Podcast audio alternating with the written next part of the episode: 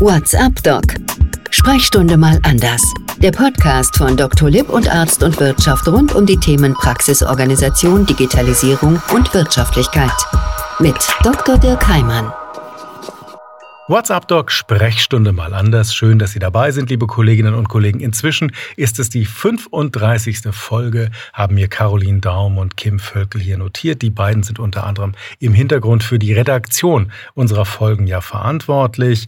Wie so oft beleuchten wir Themen, die nicht unmittelbar im Bereich der Medizin sind, sondern so ein bisschen nebendran. Beispiel von mir, von heute aus meiner Praxis. Ich habe gerade einen Formulanten und eine Formulantin zu Gast und als es dann so um das Thema Digitalisierung, Videosprechstunde ging, da wurden die Augen dann schon groß, weil all das lernt man in der Regel eben nicht auf der Uni, sondern man muss es irgendwo sonst herkriegen. Hürden sind dann oft schnell entdeckt, aber wie gehe ich mit diesen Hürden eigentlich um, der Digitalisierung? Schon einige Male haben wir genau darüber gesprochen, hier bei WhatsApp Doc Sprechstunde mal anders. Heute haben wir jemanden gefunden, der hatte sich wirklich zur Aufgabe gemacht oder sie hat es sich zur Aufgabe gemacht, diese Hürden der Digitalisierung in der Medizin zu finden und dann als Ärztin selber was dagegen zu tun. Dr. Sophie Chung ist heute bei uns zu Gast. Wir spannen eine Internetleitung nach Berlin, denn sie ist dort Gründerin und CEO des Digitalunternehmens QNO Medical. Ich hoffe, ich habe es richtig ausgesprochen. Grüß Sie, Frau Chung. Hallo, wunderschönen guten Tag. So, jetzt sind Sie Ärztin und sind die Leiterin CEO, heißt glaube ich Chief Executive Officer, stimmt das? Genau, also die Chefin. Die Chefin, die Chefin, einfach nur die Chefin eines Startup-Unternehmens, könnte man sagen. Warum haben Sie das gemacht? Ja, gute Frage. Das frage ich mich manchmal auch. Nee, ich ähm, habe vor sechs oder sieben Jahren mittlerweile beschlossen, dass es Zeit für mich ist, mich nicht nur sozusagen an der Seitenlinie über das Gesundheitssystem zu ärgern und aufzuregen, sondern selbst einen Beitrag dazu zu leisten. Und äh, ich bin war und bin immer der Meinung, dass das Thema Digitalisierung und Technologie ein Thema ist, an dem die Medizin nicht vorbeikommt. Jetzt sind Sie ja eigentlich in Klammern Ausrufezeichen Ärztin der Traumberuf vieler Menschen auf diesem Planeten. Und dann sagen sie, ich hänge den weißen Kittel zumindest in Teilen, in den praktischen Teilen an den Nagel und mache was anderes, wenn auch in derselben Branche. Ja, und das war gar nicht so eine leichte ähm, Entscheidung, weil ich ähm, war sehr, sehr gerne Ärztin. In meinem Fall war das ähm, niemals so, dass äh, mich der Medizinberuf oder die Arbeit am Patienten in irgendeiner Form demotiviert hat. Ganz im Gegenteil, ich war unheimlich gerne in der Klinik, ich habe unheimlich gerne geforscht, ich war unheimlich gerne am Patienten. Und das war auch eigentlich mein ursprünglicher Masterplan, dass ich irgendwie an der Uniklinik bleibe, Kardiologin werde, irgendwann mal habilitiere und so. Und ähm, dann kam doch alles anders. Ich ähm, bin zu einer Zeit fertig geworden mit meinem Medizinstudium, da äh, gab es noch keinen Ärztemangel. Zumindest noch nicht in den großen Städten. Also man, da fing der Ärztemangel schon so in den ländlichen Gebieten an, aber einen, eine Ausbildungsstelle an der Uniklinik zu bekommen, das war noch nicht so, dass da die Türen so weit offen standen. Und dann äh, stand ich vor der Situation, mir zu überlegen, okay, hm, warte ich jetzt, äh, bis äh, ein Platz frei wird oder mache ich was anderes? Und da hat sich dann ergeben, dass ich äh, in die Wirtschaft gehen konnte. Ich bin in die Unternehmensberatung gegangen. Und deswegen war das nie eine Entscheidung gegen die Medizin, sondern immer eine Entscheidung für etwas anderes. Sie waren bei McKinsey, habe ich unter anderem gelesen, gelten ja als sehr, sehr hart, wenn es um Beratung geht, um Fordern geht, um zeitliches Engagement geht. Ich werde Sie jetzt gar nicht fragen, wie das war. Was mich viel mehr interessiert, wie war es denn, als Sie Ihren Eltern gesagt haben, hier, Leute, ich bin jetzt Ärztin geworden, ich habe gerade fertig studiert und jetzt lasse ich das sein. Wie war der Moment? Ja, der Moment äh, war nicht einfach. Und zwar handhabe ich es immer so, dass ich dass ich für mich selbst immer entscheide und dann mache ich das und dann erzähle ich das meinen Eltern erst im Nachhinein, so dass ich erst gar nicht in dieses Ach, die kennen genau, das schon, die kennen das schon und sagen, die erzählt mir das immer. ja, genau, das, mhm. äh, daran gewöhnen sie sich zwar immer noch nicht, aber ähm, wie Eltern so sind. Wie Eltern so sind, ähm, aber das war immer etwas, wo ich mir gedacht habe, ich muss es erstmal entscheiden und machen, so dass es da auch keinen Weg zurück gibt. Und meine Eltern sind ja Einwanderer aus Kambodscha und äh, mit chinesischen Wurzeln und äh, ich bin die älteste Tochter in der Familie und deswegen war, waren meine Eltern auch so total stolz, dass das älteste und erste Kind jetzt endlich einen Uni-Abschluss gemacht hat und noch dazu in der Medizin und so weiter. Und äh, natürlich war das dann auch eine schwere Botschaft für meine Eltern, weil was ist denn Unternehmensberatung? Das ist ja auch nicht etwas, was man jetzt irgendwie, was meine Mutter ihrer Freundin erzählen kann und sagt, also wenn meine Mutter kann irgendwie sagen, meine Tochter ist Ärztin und dann weiß jeder, was es ist, aber wenn meine Mutter ihrer Freundin erzählt, ihre Tochter ist Unternehmensberaterin, dann kann sich keiner etwas darunter vorstellen. Und ich glaube, sozusagen einerseits die Entscheidung, dass ich äh, nicht mehr Ärztin bin und die andere Entscheidung, in einen Beruf zu gehen, der so wenig greifbar ist für meine Eltern, war schon etwas, was sehr lange brauchte, bis es auch sagt. Wahrscheinlich zwei Jahre lang nach dieser Entscheidung hat meine Mutter wirklich bei jedem Telefonat immer noch gefragt, wann ich endlich wieder Ärztin werde. Jetzt verrate ich mal den Titel der heutigen Folge. Das habe ich nämlich noch gar nicht getan. Unternehmertum als Medizinerin, eine Erfolgsgeschichte. Ich wollte bewusst nicht damit anfangen, sondern wir arbeiten uns das ja gerade mit Ihnen, mit Dr. Sophie Chung, die in Berlin sitzt. Ich sehe sie, Sie zu Hause, liebe Kolleginnen und Kollegen, sehen Sie nicht. Wir haben ihr ein Bild geschaltet. Damit kann ich auch immer sehen, wenn sie lächelt. Sie hören es jetzt zumindest zum Teil. Jetzt vielleicht mal so die Frage an Sie. Sie haben eben gesagt, ich wollte mich nicht äh, über das Gesundheitssystem immer so an der Seitenlinie ärgern, wenn ich irgendwelche Hürden sehe. Gerade auch in der Digitalisierung. Was waren das denn für Hürden oder was sind das vielleicht auch für Hürden, die Sie so gestört haben? Ach, ganz viele kleine Sachen. Ich denke, das lässt sich im Großen damit zusammenfassen, fehlende Transparenz und fehlende Effizienz. Und zwar insbesondere aus einer Patientensicht. Das ähm, schwappt natürlich auch über in den Ärztealltag und in den pflegerischen Alltag. Aber für mich wurde das immer sehr, sehr klar, wenn ich in der Situation eines Patienten war oder eines Angehörigen eines Patienten. Und das fängt damit an, dass man sich äh, irgendwie denkt, egal was ich mir kaufe, ich finde alle Daten irgendwo im Internet. Egal, ob das jetzt irgendwie mein iPhone ist oder ein Auto oder sei es sogar ein paar Schuhe. Ich kann mir im Vorhinein alles durchlesen. Ich kann mir Bewertungen durchlesen. Ich kann mir die Maße durchlesen. Ich kann mir durchlesen, ob dieser Spiel jetzt bequem ist oder nicht und all diese Themen. Aber wenn es um die Gesundheit geht, wenn es darum geht, dass man aufgeschnitten wird von einem Arzt, dann ähm, ist das eine Blackbox. Man weiß oft im Vorhinein gar nicht, ähm, wer das macht, wer der Anästhesist ist, ist das ein guter Arzt, mag ich den, versteht er überhaupt, was ich habe? Ähm, und all diese Themen. Und ich, ich fand das immer unheimlich unzufriedenstellend, weil man, finde ich, damit auch den Patienten als Menschen ja entwürdigt. Und äh, den Menschen dann auch nicht mehr als gesamten Menschen sieht, sondern als ein Symptom, als eine Operation, als einen gebrochenen Arm oder Bein oder was auch immer. Und das war etwas, was mich am meisten gestört hat. So dieses, ich bekomme die Information nicht, ich kann es nirgends nachgucken. Ich bin so davon abhängig, dass mir irgendwer etwas erzählt, dass irgendwer mit mir spricht. Und wenn man es nicht tut, dann kann ich es nicht tun. Und das ist so eine machtlose Situation. Das ist das eine. Und das andere ist diese fehlende Effizienz ich muss Ihnen nicht erzählen, lange Wartezeiten, egal ist, ob das jetzt auf einen Termin ist oder egal, ob das jetzt im Krankenhaus ist. Sachen, die nach wie vor auf Papier ausgedruckt sind, Anamnese, äh, Fragebögen, die in fünffacher Ausführung ähm, sozusagen ausgefüllt werden müssen, wo man sich denkt, ich habe das doch gerade gestern irgendwem erzählt oder ausgefüllt. Wieso muss ich das denn nochmal machen? Und all diese Sachen. Das ist eine Summe an Themen, aber am Ende ist es meiner Meinung nach die fehlende Transparenz und die fehlende Effizienz insbesondere aus Sicht eines Patienten. Genau das, als ich selber in dem AIP, als es das noch gab, Arzt im Praktikum, als ich selber promoviert habe, waren genau das die gleichen Themen. Nur das ist jetzt über 20 Jahre her. Sie ja. sagen das 2023 jetzt schon wieder. Das heißt, Sie haben sich selber, und jetzt kommen wir so ein bisschen zu diesem Unternehmertum, und dann haben Sie irgendwann gesagt, ich möchte zwar nicht als Ärztin im weißen Kittel, jetzt mal als Klischee bedient, sondern ich möchte als Ärztin ja vor dem Computer daran was ändern mit meinem Team. Was haben Sie gemacht?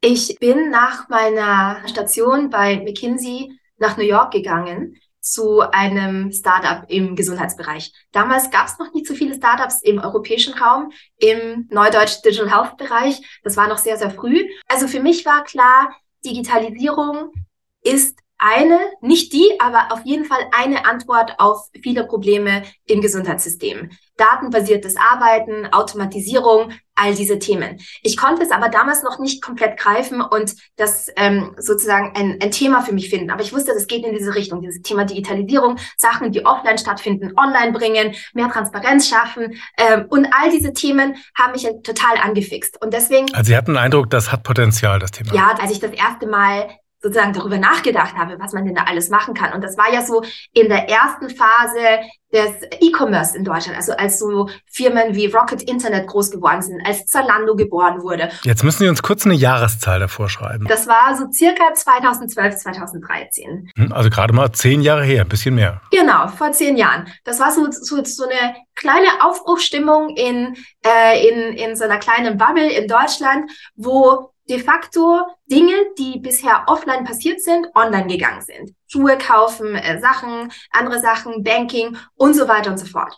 Und dann dachte ich mir, wow, wie wäre es denn, wenn man das in der Medizin hinbekommen könnte? Wenn wir Dinge, die aktuell offline, manuell, mühsam, ähm, vielfach passieren, digitalisieren und automatisieren könnte. Und da dachte ich mir, das ist so viel, ich glaube, da ist so viel Potenzial dahinter. Wie kriegt man das denn gelöst? Und natürlich, Medizin, wie Sie auch wissen, ist ein komplett ein komplett dickes Brett zu bohren. Ähm, das ist ja nicht so, dass es eine schnelle Lösung gibt, weil sonst hätte man das schon gemacht. Und ich hatte unheimlich viel Respekt davor auch. Und deswegen dachte ich mir so, okay, ich gucke mir das mal von innen an. Ich gucke mir das mal an, wie andere das gemacht haben. Und deswegen bin ich nach New York gegangen, war dort drei Jahre. Und in der Zeit hat sich dann die Idee zu CUNA Medical dann entwickelt und auch manifestiert. So, jetzt haben Sie so einen richtig schönen Spannungsbogen aufgebaut, weil jetzt müssen Sie uns erzählen, was ja. ist denn die Idee? Genau, also die ursprüngliche Idee von CUNA Medical, die es nach wie vor gibt, ist ähm, eine Plattform, die äh, Patienten dabei hilft, den richtigen Arzt zu finden. So, das klingt jetzt einmal simpel, ist es aber gar nicht so, wenn man das sozusagen drei Schritte weiterdenkt. Was heißt denn der richtige Arzt? Der richtige Arzt ist eben nicht nur der oder die Ärztin, die sozusagen am schnellsten den Termin frei hat, sondern auch der oder die, die das richtige Expertisenfeld hat, ähm, den man sich leisten kann, der auch erreichbar ist und so weiter und so fort. Und hier auch wirklich eine echte Transparenz herzustellen, wo man sagt, okay, ich als Patient habe tatsächlich die Wahl, für welchen Arzt oder Ärztin ich mich wirklich entscheide. Und nicht, weil zufällig das nächste Kreiskrankenhaus zehn Kilometer weit weg ist, sondern wirklich zu sagen, okay, ich bin im Driver Seat, ich bin sozusagen in meiner eigenen Verantwortung und ich, ich kann es mir aussuchen, basierend auf Faktoren, die mir wichtig sind. Also im Grunde eine Suchmaschine, die ich selber definieren kann. Eine Suchmaschine oder eine Plattform, ein Marktplatz, gibt es unterschiedliche Wörter, wie man das nennen kann. Äh, auf der einen Seite Patienten, auf der anderen Seite Ärzte und Krankenhäuser und äh, wir bringen sie über eine digitale Plattform zusammen. So sind wir gestartet. Diese Plattform gibt es heute noch. Ich war aber ein bisschen naiv am Anfang. Ich dachte mir so, ganz einfach. Ich hau auf der einen Seite in die Ärztedatenbank ganz viele Ärzte rein und ich akquiriere ganz viele Patienten aus dem Internet und dann packe ich die auf diese Plattform und dann ähm, let the magic happen. Dann passiert das einfach. Und äh, was ich dann sehr, sehr früh re realisiert habe, ist, dass so eine Patientenjourney, also so ein, äh, der Weg eines Patienten von der Einsicht, dass er oder sie ein medizinisches Problem hat, bis hin zu dem Punkt, wo er oder sie sich dafür entscheiden kann, was als nächstes passiert, ist das schon eine komplexe Journey. Und da haben wir verstanden, okay, das reicht einfach nicht, diese Plattform da äh, hinzustellen, sondern wir müssen eigentlich diese Patientenjourney digital begleiten. Und ähm, so haben wir dann Schritt für Schritt eine Software gebaut, die sozusagen diese Patient Journey aufbaut. Mittlerweile heißt das Patient Relationship Management. Das ist wie das Customer Relationship Management. Und mittlerweile ist es so, dass wir neben der Plattform auch eine Software anbieten, die wir an äh, Krankenhäuser und Ärzte verkaufen. Jetzt haben Sie ganz viele Begriffe verwendet, die jetzt die Ärztin, der Arzt im Alltag nicht ganz so häufig verwenden. Patient Journey ist so ein Beispiel. Ich würde aber gerne mal auf diese Hürden zurückkommen. Jetzt haben Sie für sich einen Weg gefunden, zu sagen, ich gehe diese Hürden an, ich stelle mich denen, ich gründe ein Unternehmen, ich sammle Geld ein, ich habe Investoren. Das macht ja nun nicht jeder und das macht nicht jeder. Und wir brauchen ja die Ärztinnen und Ärzte, die draußen eben die Patientinnen und Patienten behandeln. Frage mal an Sie, was würden Sie denn Kolleginnen und Kollegen raten, die uns jetzt zuhören und die sagen, da gibt es diese Hürden und genauso wie Sie damals vielleicht an diesen Hürden auch so ein bisschen verzweifeln. Was soll ich machen im Alltag? Hm. Das ist eine gute Frage. Ich glaube, also ich würde mir wünschen, dass jeder Arzt und jede Ärztin sich selbst überlegt, welchen Beitrag sie dazu leisten können. Und das, es muss, es muss nicht jeder Arzt gründen. Und äh, es muss aber auch nicht. Ähm, Wäre ja auch schlecht, da hätte man keinen mehr, der behandelt. Ja. Genau. Und glauben Sie mir, das Gründen ist auch nicht äh, immer ein äh, reines Zuckerschlecken. Ganz im Gegenteil, in der meisten Zeit eigentlich nicht. Das ist richtig hart. Aber ich denke, dass jeder von uns einen Unterschied machen kann. Und das ist eigentlich irrelevant, ob das sozusagen ein direkter Unterschied im kleinen Ausmaß ist, im Sinne von als Arzt hat man ja sehr, sehr viel Impact, also sehr, sehr viel Einfluss auf einzelne Patientenschicksale, aber weniger Einfluss auf sozusagen die Masse. Und das, was ich mache, ist ein bisschen fast das andere Extrem, dass wir sagen, wir gehen eher auf sozusagen möglichst viele Patienten erreichen, aber dafür ist der Einfluss auf jeden einzelnen Patienten womöglich weniger oder kürzer, weil wir ja nicht der oder die behandelnde Ärztin sind. Das heißt, Sie sagen gerade im Grunde, ich muss, ich muss mir eigentlich entscheiden, ob ich für den einzelnen Menschen oder eben für die Masse da bin. Der Arzt, die Ärztin ist in der Regel ja für den Einzelnen da und dann auch dem oder derjenigen eben verpflichtet. Sie sagen, wir haben uns jetzt mehr um die größeren Lösungen gekümmert, die kommen von der anderen Seite. Wenn ich Sie aber richtig verstehe, dann geht es darum, dass sich beides in der Mitte irgendwo trifft. Genau so. Und wir brauchen beide Seiten. Und das ist auch gar kein Gegeneinander, sondern ganz im Gegenteil ein Miteinander. Also wir von der, von der Te Technologieseite brauchen die, die Ärzte und Ärztinnen in den Krankenhäusern, die unsere Technologie einsetzen und anwenden. Und andererseits brauchen wir aber auch die, die Ärzte und Ärztinnen, die dafür offen sind und auch wirklich dazu bereit sind, den nächsten Schritt zu gehen und sich auch immer zu fragen, was kann man denn da noch tun? Was kann man denn noch verbessern, um auch eine bessere Patientenversorgung darzustellen? Also im Grunde ein bisschen weniger satt sein und wieder mehr fragen. Was kann ich noch besser machen im Alltag? Ich würde Sie aber gerne fragen, jetzt haben Sie eben gesagt, das Gründen, das ist durchaus hart und es kann und es sollte auch bitte nicht jeder gründen, denn wir brauchen die Menschen draußen in der Behandlung des einzelnen Menschen. Wo haben Sie denn dieses unternehmerische Wissen hergehabt? Ich meine, ich habe das auf der Uni nicht gelernt. Ich auch nicht. Ich wünschte, ich hätte es auf der Uni gelernt. Ich glaube, das ist eine Kombination an unterschiedlichen Themen. Ich bin ja in der Unternehmensberatung gewesen. Also, ich fange mal von vorne an. Ich habe sozusagen das Fachwissen durchaus aus dem Studium. Ich habe ja im Medizinbereich gegründet und das ist etwas, wovon ich tagtäglich profitiere. Also inhaltlich waren Sie drin. Inhaltlich war ich drin und nicht nur sozusagen faktisch inhaltlich, aber ich habe ja im Krankenhaus gearbeitet. Ich weiß ja, wie sich das anfühlt. Ich weiß ja, wie der Ärztealltag aussieht in einem Krankenhaus. Von daher habe ich schon sehr stark davon profitiert. Im zweiten Schritt war ich in einer Unternehmensberatung, wo man sehr schnell ins kalte Wasser geworfen wird, wo man sehr schnell sozusagen an äh, praktischen Themen, betriebswirtschaftliche Grundlagen und darüber hinaus lernt, um seinen Job tatsächlich machen zu können. Im dritten Schritt war ich dann auch bei einem anderen Startup, um mir das tatsächlich auch von innen anzusehen. Und ich glaube, die, die vierte Zutat war die Zutat, die ich von zu Hause mitbekommen habe. Und ähm, äh, es ist ja so, dass äh, Unternehmer ja auch aus Unternehmerfamilien vornehmlich kommen. Das ist in meinem Fall gar nicht so gewesen. Meine Eltern waren keine Unternehmer. Mein Papa war Programmierer, meine Mutter war labortechnische Angestellte, sind beide jetzt schon in Rente. Aber meine Eltern sind, ähm, wie ich schon erwähnt habe, Geflüchtete gewesen, die ähm, sozusagen in Ende der 70er Jahre, Anfang der 80er Jahre nach Österreich gekommen sind. Und sie haben tatsächlich von null auf, also sind wirklich mit null hab und Gut in ein fremdes Land gekommen, in einer Zeit, wo es noch kein Internet gab und haben sich innerhalb von kürzester Zeit wieder eine Existenz und eine sehr erfolgreiche Existenz aufgebaut. Und so dieses, äh, mir fällt jetzt nur das englische Wort ein, Resilience, also so dieses Nicht-Aufgeben. Widerstandsfähigkeit, Resilienz haben wir da. Genau. Ähm, und dieses von Null etwas aufbauen, eine Vision haben und sagen, okay, ich setze mir ein Ziel und ich will dahin, dieses harte Arbeiten und all diese Themen. Ich glaube, das habe ich schon von zu Hause auch mitbekommen. Und das sind ja auch ähm, Faktoren, die meiner Meinung Meinung nach sehr notwendig sind für das Gründerdasein. Wenn man Ihnen so zuhört, hat man den Eindruck, Sie haben das sehr bewundert, was Ihre Eltern da gemacht haben. Ja, bleibt einem ja auch gar nichts anderes übrig, als das zu bewundern, finde ich. Also ich denke schon, dass das, dass es etwas ist, was man im Aufwachsen, ich meine, als junger Mensch, als Jugendlicher nicht zu schätzen weiß, weil da findet man ja eh alles doof. Aber wo man dann sozusagen erwachsen wird und anfängt auch über sein eigenes Leben zu reflektieren und so, man immer mehr Respekt für diese Leistung bekommt. Also Sie waren motiviert durch die Leistung, Sie haben es gerade dankenswerterweise mit uns geteilt, wie Ihre Eltern als Flüchtlinge aus Kambodscha das gemacht haben.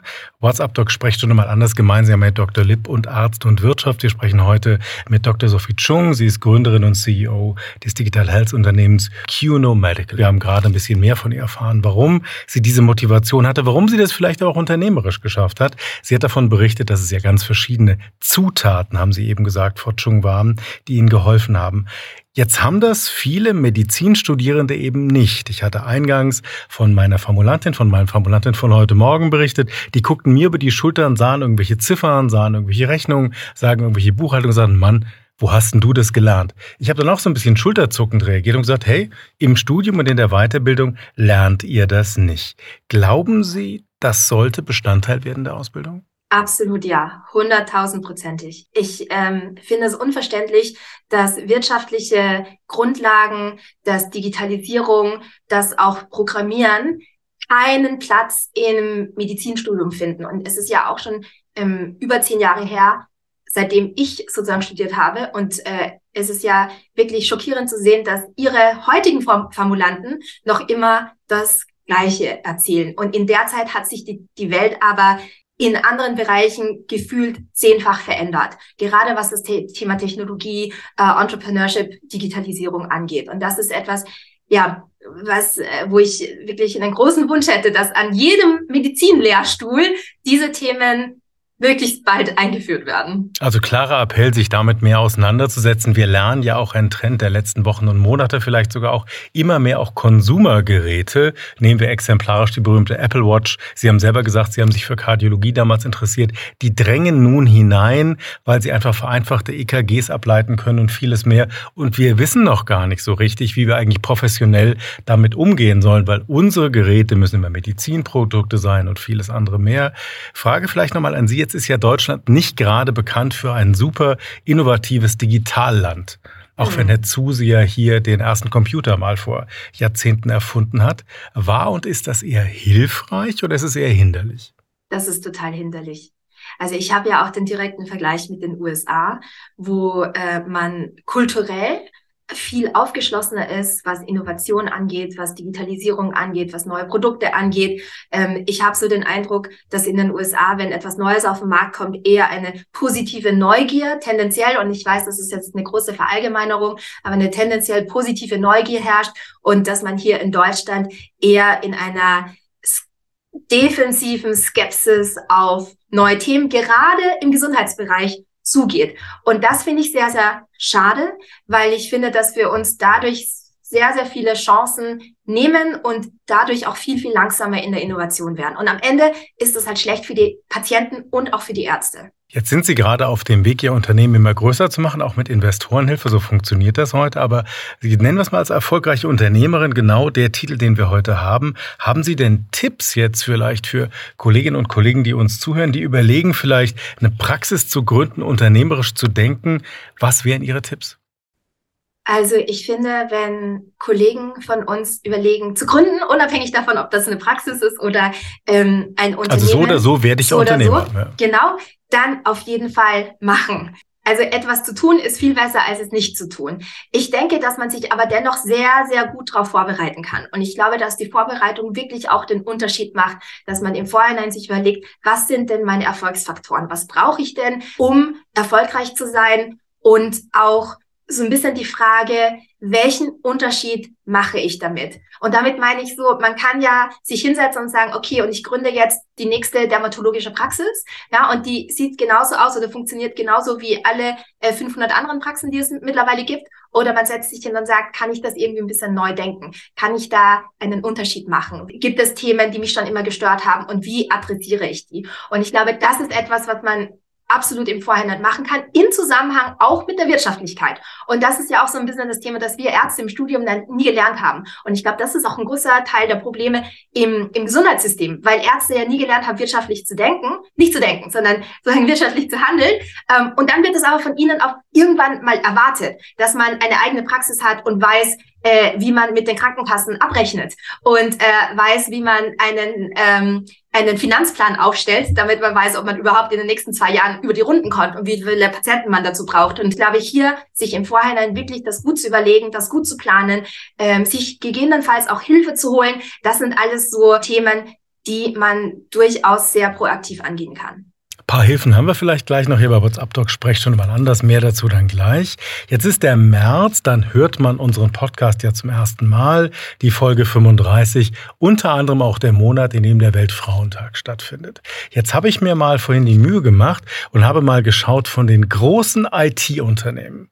Gibt es da mehr Männer an der Spitze, mehr Frauen an der Spitze oder sind es gleich viele? Es sind viel mehr Männer. Jetzt sind Sie eine Frau in Ihrem Unternehmen, das Sie aufbauen. Haben Frauen es schwerer? Also die kurze Antwort ist ja. Die äh, längere Antwort ist, es gibt mittlerweile viele Studien dazu, ja, dass Frauen ungleichgestellt sind, was, wenn es äh, um das Thema Finanzierung geht, wenn es auch, also auch sozusagen in Unternehmen, wenn es um das Thema äh, faire Bezahlung und Beförderung geht und so weiter und so fort. Und ich glaube, der Fakt, dass es Frauen schwerer haben, heutzutage ist unbestritten. Das ist jetzt nichts Gefühltes, das ist nicht was anekdotisch existiert, sondern es gibt viele, viele Studien aus vielen, vielen Ländern dazu, die das in vielen Dimensionen belegen. Ist das ein Grund, es nicht zu machen? Auf keinen Fall. Jetzt schließt sich natürlich logischerweise eine Frage an. Warum und wie haben Sie es dann geschafft? Naja, also wie ich gerade gesagt habe, es ist ja nur weil man es schwerer hat, heißt es ja nicht, dass es nicht möglich ist. Und von daher darf man sich da auch gar nicht entmutigen lassen. Ich denke, das sind Hürden. Äh, also man hat immer Hürden und für Frauen ist die Hürde halt immer einen Ticken höher. Das heißt, man muss immer einen Ticken höher springen, man muss äh, ein bisschen mehr Anlauf nehmen, man muss vielleicht auch ein bisschen mehr üben oder öfters Anlauf nehmen, aber am Ende schafft man es doch. Und ich glaube auch, dass man nur so Wandel erzeugt nicht nur in dem, also Wandel erzeugt man durch viele Sachen, auch äh, unter anderem durch Gesetzgebung oder äh, und, und all diese Themen. Aber ich glaube, vor, all, vor allem erzeugt man Wandel durch ähm, dadurch, dass man Vorbilder schafft, dadurch, dass man Sichtbarkeit schafft, dadurch, dass man zeigt, dass es geht und dadurch, dass man auch andere ermutigt und mit auf den Weg nimmt. Und auch hier wieder, ich finde, man darf da nicht an der Seitenlinie stehen, gerade als Frau und sich dann darüber aufregen, dass oder sich darüber beschweren, dass da nichts weitergeht oder dass es überall zu wenige Frauen gibt, sondern am besten, im besten Fall ähm, macht man es selbst und nochmal, es muss nicht jede gründen, aber ich finde, man kann in seinem eigenen Wirkungsbereich, egal ob das jetzt auf im Team ist, im Krankenhaus, in der Praxis, auf der Arbeit, in der Familie, äh, im Freundeskreis, kann man immer so seine Grenzen nochmal nach außen testen und immer äh, sich da ein bisschen herausfordern. und man darf sich da auch nicht äh, zurücknehmen und warten, dass es andere für einen machen. Normalerweise mache ich an dieser Stelle ein Schlusswort, habe mir lauter schlaue Sachen aufgeschrieben. Ich finde, das, was Sie gerade gesagt haben, Dr. Sophie Chung, war ein wunderbares Schlusswort. Ich sage jetzt dazu nichts mehr. Vielen Dank an Sie nach Berlin. Ganz, ganz viel Erfolg weiterhin und vielen Dank auch, dass Sie diese ja teils sehr persönlichen Einsichten dann mit uns eben hörbar geteilt haben. WhatsApp Doc Sprechstunde mal anders. Sie hören die Folge 35. Liebe Kolleginnen und Kollegen, gemeinsam mit Dr. Lipp, mit Arzt und Wirtschaft. Ich möchte Ihnen noch so ein paar Tipps geben. Wir haben eben unter anderem etwas gehört, gehört von Frau Kollegin Chung über den Businessplan. Wie macht man sowas? Das ist ja sehr, sehr fremd. Vielen von uns, Dr. Lipp hat genau dazu einen Praxisratgeber rausgebracht. Der Businessplan für Praxen, darauf kommt es an. Darin finden Sie unter anderem die Strukturen eines solchen Businessplans. Wie geht das eigentlich? Gründe aber auch, warum Arztpraxen einen solchen Businessplan eigentlich brauchen. Wir haben eben exemplarisch das Thema der Finanzierung gehört. Es reicht den meisten Bankern im Anzug mit Schlips eben nicht, wenn wir einfach nur kommen und sagen, sagen, wir haben ganz tolle Ideen und brauchen jetzt zwei Ultraschallgeräte für 150.000 Euro. Also einfach diesen Businessplan mal durchdenken, sich vielleicht auch annähern, auch wenn es schwerfällt, weil die Denke eine ganz andere ist als die, die wir im Laufe der Jahre und Jahrzehnte gelernt haben. Und es finden sich darin eben Tipps und Schritte, um einen solchen Businessplan eben auch richtig zu erstellen. Bei Arzt und Wirtschaft finden Sie unter anderem auf der Website von Arzt und Wirtschaft, da gibt es eine Rubrik, die heißt Praxis und die Unterrubrik heißt Praxisgründung. Und in dieser Unterrubrik finden Sie viele Infos, aber auch Beiträge, zum Beispiel darüber, wie Sie eben mit dem Thema umgehen können, wie sie mit dem Thema Business umgehen können. Also all das da in der Unterrubrik Praxis Gründung. Nebenbei bemerkt von WhatsApp Doc Sprechstunde mal anders gibt es eine ganze Reihe von Folgen mittlerweile, die sich damit befasst haben. Unter anderem, Frau Kollegin Schung hat es eben gesagt, wie mache ich eigentlich den Unterschied? Was ist der Unterschied in meiner Praxis? Wir haben unter anderem schon über nachhaltige Praxen berichtet. Wir haben darüber berichtet, was kann ich mir zu eigen machen, auch in der Personalführung, um vielleicht einfach anders zu sein. Anders zu sein für mein Team und mich, anders zu sein für die Patientinnen und Patienten, die einem eben anvertraut sind. Ich nenne mal exemplarisch die Folge Nummer 6 mit André Bernhard, Traumpraxis von der Vision zum erfolgreichen Start. Das war's für heute. WhatsApp Talk Sprechstunde mal anders. Schön, dass Sie dabei waren. WhatsApp Doc. Sprechstunde mal anders. Der Podcast von Dr. Lipp und Arzt und Wirtschaft rund um die Themen Praxisorganisation, Digitalisierung und Wirtschaftlichkeit. Mit Dr. Dirk Heimann. Dieser Podcast-Service für Ärztinnen und Ärzte wurde Ihnen von unserem Content-Partner, der Dr. Lipp GmbH aus Berlin, präsentiert. Dr. Lipp ist auch für den Inhalt dieses Podcasts verantwortlich.